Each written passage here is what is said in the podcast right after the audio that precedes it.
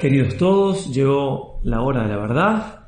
Hoy en este día cuarto de los ejercicios vamos a comenzar a hacer propiamente los ejercicios. En cuanto que lo primero fue una introducción, explicaciones que venían bien, pero ahora en este día tenemos que hacer la primera meditación, es decir, vamos a poner toda nuestra inteligencia, nuestra voluntad, nuestro corazón, nuestra imaginación, todo en el servicio de esto de conocer y amar más a Dios.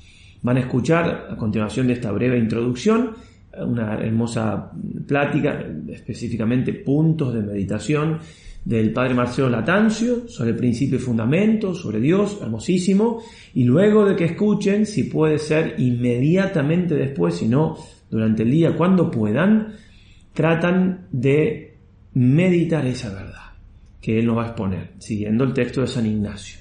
Por eso es bueno durante la meditación tomar apuntes o tener el PDF impreso e ir subrayándolo como muchos lo hacen, porque después me quedo yo solo con Dios y con esas ideas que tengo que ir rumiando. Bien, como ya habrán escuchado, se hace la meditación. A manera de subsidio, para quienes sea la primera vez que hacen los ejercicios, ofrecemos también una meditación guiada.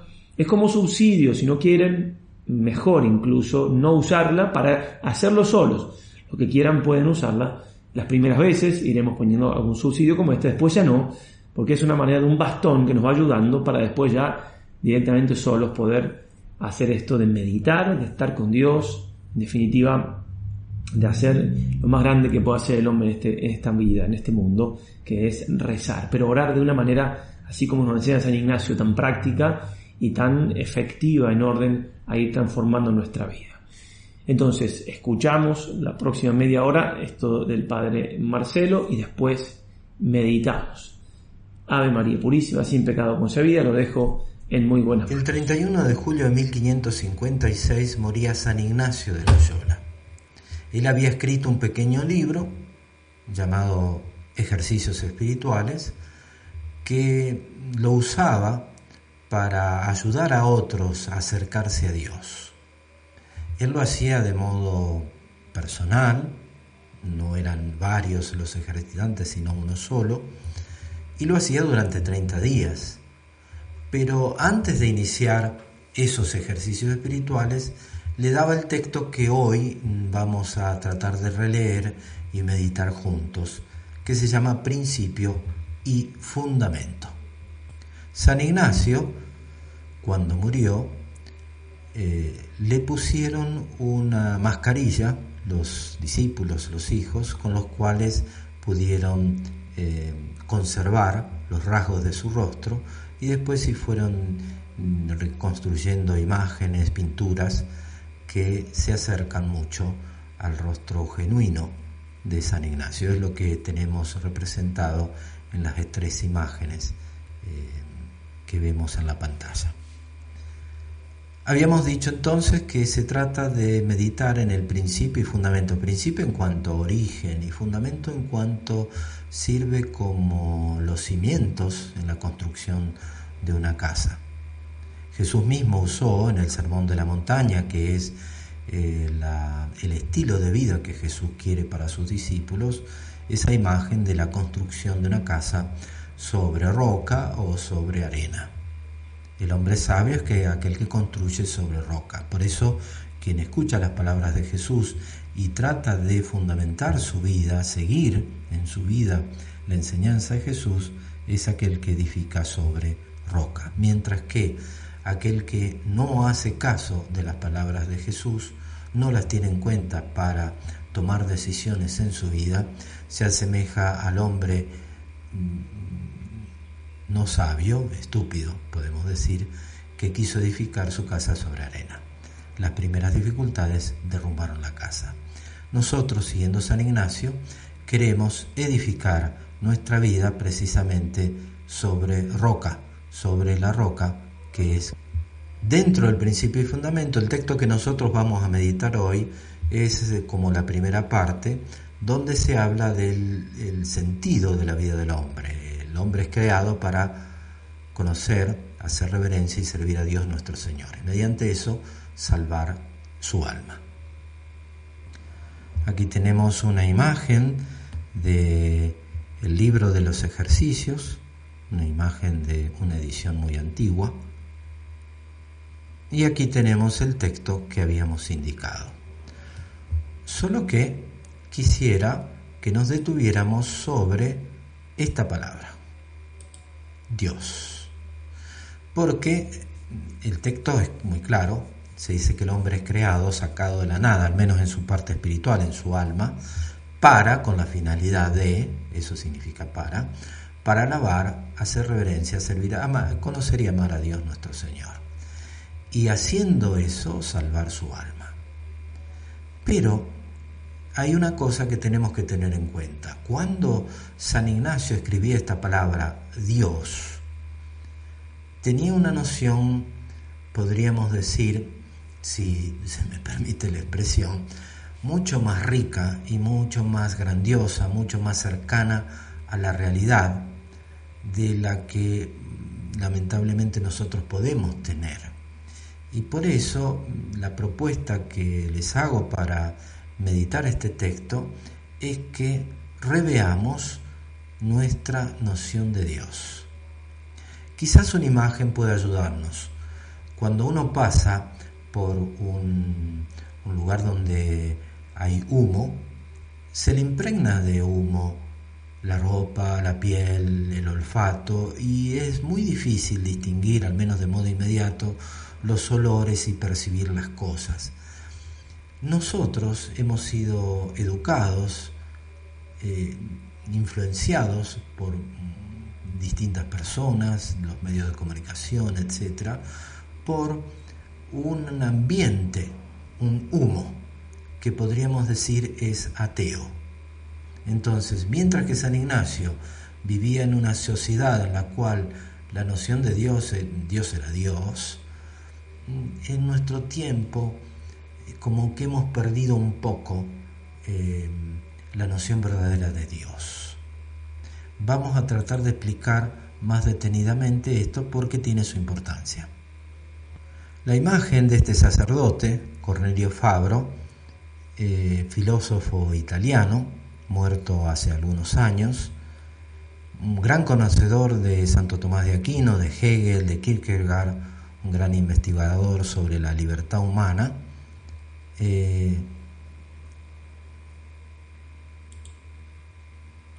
escribió un libro grande, digamos así, voluminoso, cerca de 1200 páginas, en los cuales él habla que el ateísmo que nosotros, digamos así, como mm, tratamos de explicar, es como el humo en el cual hemos crecido, el ateísmo moderno se basa en un error de un principio que origina una filosofía desviada y se llama el principio de inmanencia. Pienso, luego existo. Es decir, cuando el pensamiento del hombre se funda sobre sí mismo y no sobre el ser de las cosas. Entonces se inicia con el pensamiento y distintos filósofos, cuando usan ese principio, terminan de una manera o de otra en el ateísmo. Y eso es lo que él ha tratado de explicar en su libro. Nosotros vamos a leer un brevísimo texto que él escribió en la introducción al ateísmo moderno y que nos puede seguir mucho de guía para entender esto que dijimos del humo que no nos permite tener una idea clara de la noción de Dios. Hablando del ateísmo, él dice que entran dentro del ateísmo todas las concepciones de Dios que son inadecuadas, erróneas. ¿Por qué?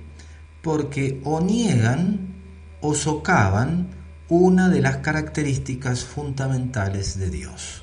Quizás un ejemplo nos pueda ayudar. Supongamos que mm, tengo un amigo que se llama Roberto, que es muy delgado, joven, eh, muy ágil, eh, usa barba, eh, y de pronto viene otra persona y me dice, ¿sabéis que he visto a Roberto? pero me lo empieza a describir y me dice, sí, ya está anciano, le, faltan cabellos en la cabeza, eh, es muy gordo, está muy gordo. Y entonces, cuando me va describiendo esas características y yo pienso en la imagen que tengo de mi amigo, entonces ya voy orientando mi conclusión a darme cuenta de que está hablando de otra persona, no es el Roberto que yo conozco. Lo mismo sucede con Dios. Si a Dios nosotros le quitamos alguna de sus características de la naturaleza que Él tiene, entonces por más que usemos el mismo nombre para designar a Dios, se trata de otra realidad. Así como en el caso o el ejemplo que pusimos son dos Robertos distintos. Es decir, si a Dios yo no lo reconozco como el ser supremo, como que es único y distinto del mundo, que es espíritu, no es material, y por tanto que realiza en plenitud la, la, vida propia del espíritu, que es la inteligencia y la voluntad, que además es trascendente, que no se confunde con el mundo creado por él, ni con la totalidad del mundo, y que es también una persona libre y que libremente tiene relaciones con el mundo y con los hombres, si falta alguna de estas características, estoy hablando de un Dios distinto y por tanto podríamos decir que ese es el ateísmo que ha penetrado en mi propia vida. Retomando la idea, si yo niego algunas de las características de Dios, si hay muchos dioses que se pelean entre ellos o que no es el ser supremo o no se distingue de la creación, no estoy hablando del Dios verdadero y en todo caso mi idea de Dios es producto de esta influencia de la cual hemos hablado y en realidad yo soy ateo, es decir, no acepto el verdadero Dios. Por eso, tenemos que darnos cuenta que para entender bien el principio y fundamento, para entender que Dios es el origen de mi vida y Dios también es el fin hacia el cual debo tender, debo tener una idea clara de Dios. Ahora, ¿quién me puede dar hoy una idea clara de Dios? Y tenemos la gracia de eh, haber recibido el don inmenso de Dios que es Jesucristo. Por tanto, Jesucristo es aquel que nos va a ayudar a purificar nuestra mente, nuestro corazón sobre la idea que nosotros tenemos de Dios. Y si vamos a sus palabras o a las palabras del Nuevo Testamento que hablan de Dios, vamos entonces a tener una descripción de las características propias de Dios nuestro Señor. Si tenemos en cuenta, por ejemplo, las palabras de Jesucristo en el Evangelio, donde habla de la bondad de Dios, solo Dios es bueno en el diálogo con el joven rico, o cuando se habla de su sabiduría, que el Padre conoce eh, todas las cosas, mi Padre que ve en lo secreto recompensará, también su poder, como el ángel le anuncia a María, nada es imposible para Dios. Y su providencia, porque Él tiene cuidado incluso de los pájaros, de las flores del campo, y abarca todas las cosas con su con suavidad, disponiendo las cosas en número, peso y medida, como dice el libro de la sabiduría. Y también su omnipresencia, porque no está lejos de nosotros, sino que en Él vivimos, nos movemos y existimos, o como dice Jesús, está como Padre y como amigo dentro de nuestro corazón. Si alguno me ama, guardará mi palabra y mi Padre lo amará, y vendremos a Él y en Él haremos morada. También Jesucristo habló de la condición espiritual de Dios, es decir, Dios es espíritu y los que lo adoran deben adorarlo en espíritu y en verdad. Esto es parte del diálogo que Jesús tuvo con la samaritana. Estas son algunas de las características fundamentales que Jesús o el Nuevo Testamento nos hablan de Dios. Entonces lo que tenemos que hacer ahora es un proceso de purificación y preguntarnos, estas verdades que Jesús nos enseña son las verdades o son las características que yo reconozco que Dios tiene? Personalmente, cuando pienso en Dios, cuando trato de decidir mi vida según Dios, ¿son estas las características ah, que tengo presente cuando hablo con Él, cuando quiero orientar mi vida eh, según su voluntad? Porque si no, el problema es que yo he caído en el ateísmo. Entonces, vamos a tratar de recuperar esta idea de Dios, purificando entonces la idea que tenemos de Dios con las características propias de las cuales Jesús nos ha hablado. Creo que todos, la mayoría de nosotros, tiene experiencia de lo que es un rompecabezas y que alguna vez hemos hecho un rompecabezas cuando éramos niños o jóvenes, eh, teniendo en cuenta que hay algunos que eh, son miles de piezas y que uno no termina de ver la figura o la imagen que se va formando, sino después de haber puesto muchas piezas juntas. No basta dos o tres, sino eh, para tener un panorama perfecto de, lo que se ha representado, hay que ponerlas todas en su lugar. Y precisamente es la, la imagen que nos puede servir para esta noción verdadera de Dios. Es decir, que las perfecciones de Dios que menciona Jesucristo, Dios es bueno, mi Padre ve en lo secreto, tiene providencia de las cosas, eh, todas esas verdades van como completándose una a otra y eso me ayuda a tener una visión real de Dios y salir de alguna manera de este ambiente, de, esta, de este humo de ateísmo que puede influir en nuestra mente, en nuestras decisiones. Me parece que la idea es clara, es decir, mm, para tener claro el principio y fundamento, tenemos que purificar nuestra noción de Dios. Y lo tenemos que hacer a partir de las criaturas. Por eso los filósofos nos suelen presentar como tres pasos, tres escalones que tenemos que hacer para llegar a la verdadera noción de Dios. El primer escalón es el de la afirmación, es decir, que reconocemos que Dios posee las perfecciones que vemos en las criaturas. Obviamente que las criaturas tienen perfecciones reales como bondad, eh, las personas misericordia, belleza, poder, influencia, etc. Bueno, Dios, que causó en nosotros y en las criaturas todas esas perfecciones, las posee también. De tal manera que si conocemos una persona buena, también tenemos que afirmar que Dios es bueno.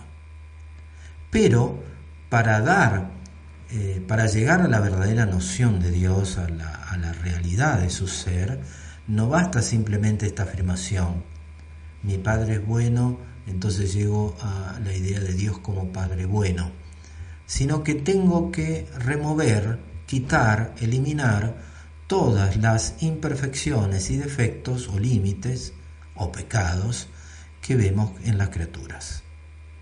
Entonces, es cierto que mi padre fue bueno, me educó bien, pero tenía sus defectos, sus límites. En cambio, Dios, Padre, no tiene esos defectos y esos límites. Primero entonces paso, primer paso, afirmación, segundo paso, remoción, quitar los defectos y límites que tienen las criaturas. Y a veces uno de los problemas graves que, tiene, que tienen las personas en nuestro tiempo es por una mala experiencia de, padre que uno ha tenido, por ejemplo, lo que suele pasar muchas veces, que el papá, por, para poder dar el pan, llevar el pan a la casa, tiene que ir a trabajar a otro lugar. Y entonces hay una especie de ausencia del padre en la formación de los hijos.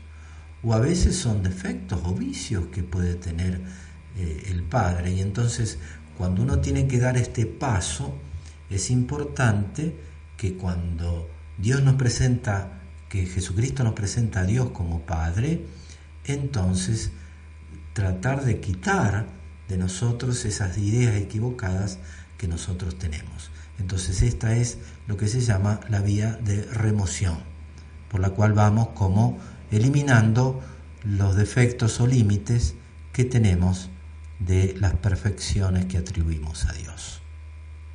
El otro paso que tenemos que dar es el de la eminencia, es decir, Dios tiene una perfección, bondad, no la tiene con los límites que la vemos en las criaturas, es decir, no tiene los defectos ni límites de, de las realidades creadas, sino que las posee en modo máximo, en modo supremo, de tal manera que Dios no solo tiene bondad, sino que es la bondad.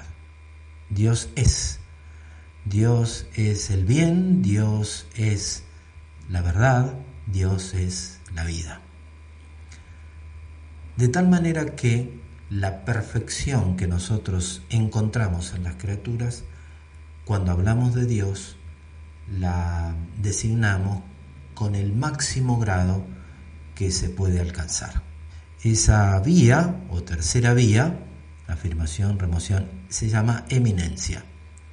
Y esto un poco lo podemos descubrir en las palabras del mismo Jesús. ¿Se acuerdan en el diálogo con el joven rico? Cuando el joven rico se acerca a Jesús con esa pregunta inquietante realmente, ¿qué tengo que hacer para alcanzar la vida eterna? Maestro bueno. Jesús, la primera aclaración que le hace es, ¿por qué me llamas bueno? Solo Dios es bueno. Como diciendo, solo Dios tiene la bondad en plenitud. Las demás criaturas son buenas, pero buenas por participación. Son buenas con pedacitos de esas perfecciones que Dios tiene en grado máximo. De todas maneras, esta vía de eminencia a veces nos puede mm, como complicar un poco porque una vez que uno ha llegado a eso, es decir, afirmación de la perfección de Dios, quitándole todos los efectos y atribuyéndolo en grado máximo, no podemos quedar con que eso es Dios.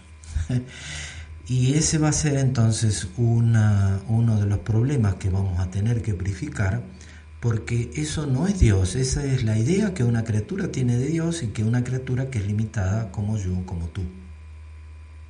Entonces, por más que hagamos el esfuerzo, y lo tenemos que hacer, de purificar a través de la afirmación, remoción e inminencia las perfecciones de Dios, nos tenemos que dar claramente cuenta que cuando uno habla de Dios, lo que dice es inferior a lo que piensa, porque no puede expresar con palabras las perfecciones que ve de, de Dios.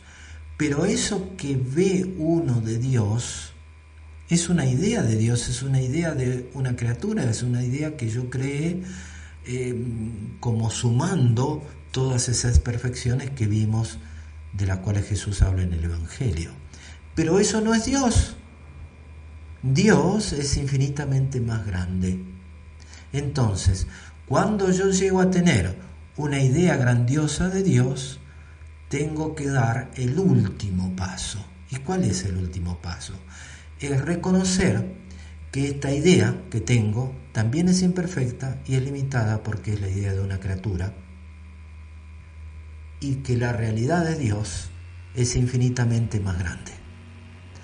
Entonces, cuando me doy cuenta que la grandiosa idea de Dios es muy pequeña, es casi nada, comparado con la realidad que es Dios, entonces me estoy aproximando al verdadero conocimiento de Dios.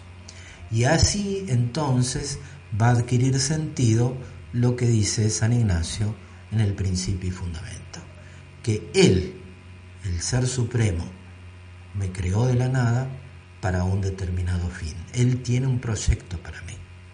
En este último paso de purificación existe otro autor que me, me gustaría que pusiéramos atención en las palabras que él dice, que es otro español que vivió en el mismo siglo que San Ignacio, San Juan de la Cruz.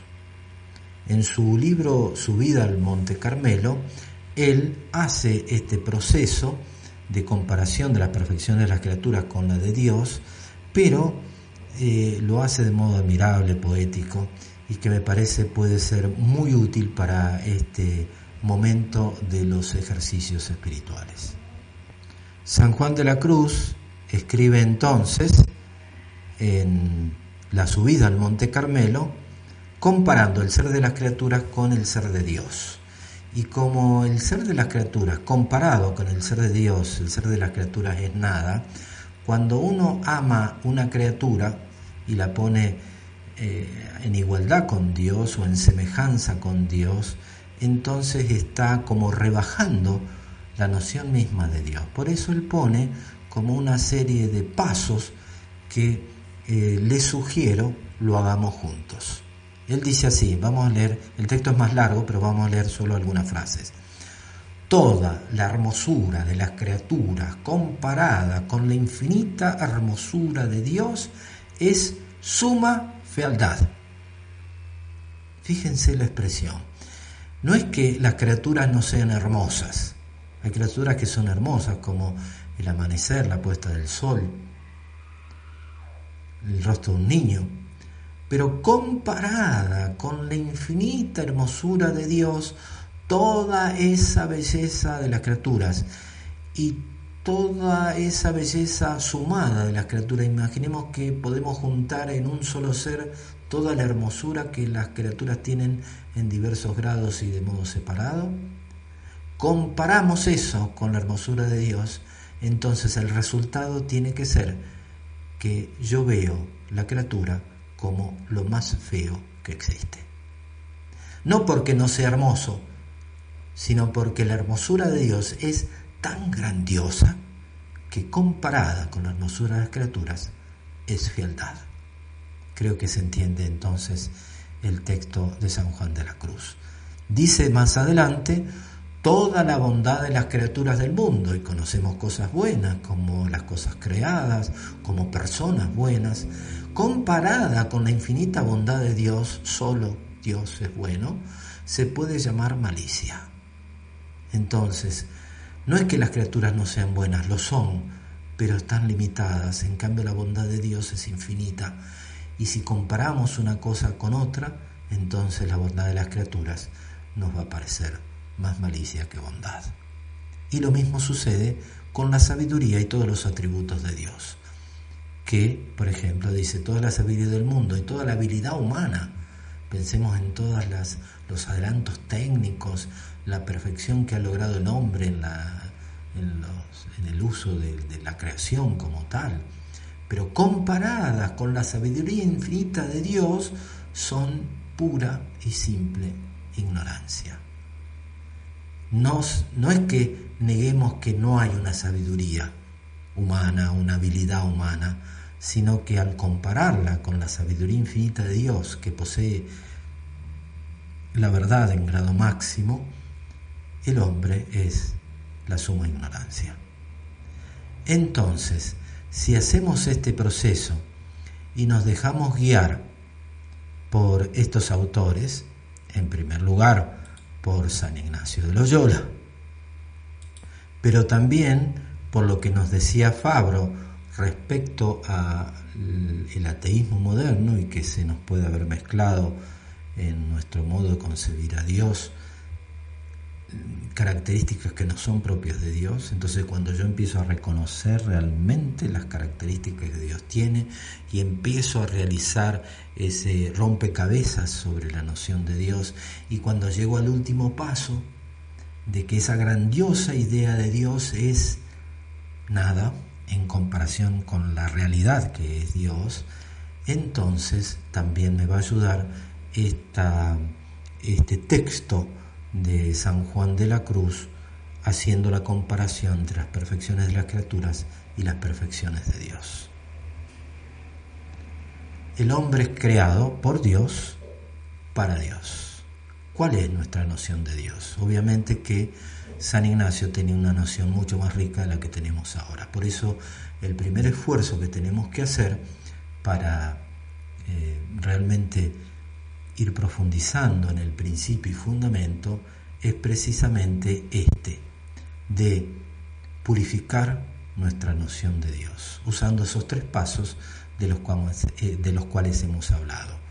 Afirmación de las perfecciones, eliminación de, eh, de los defectos o límites que tienen las criaturas y atribuirle un modo supremo y máximo, pero dando el último paso, para el cual también nos ayuda San Juan de la Cruz, haciendo la comparación contra con las perfecciones de las criaturas y las de Dios, que las tiene en sumo grado. La Virgen Santísima, que meditaba todas las palabras y las acciones de Jesús en su corazón, nos ayude también a nosotros en este proceso. En el nombre del Padre, y del Hijo, y del Espíritu Santo. Amén. Hermosa la charla del Padre Marcelo, agradecemos profundamente.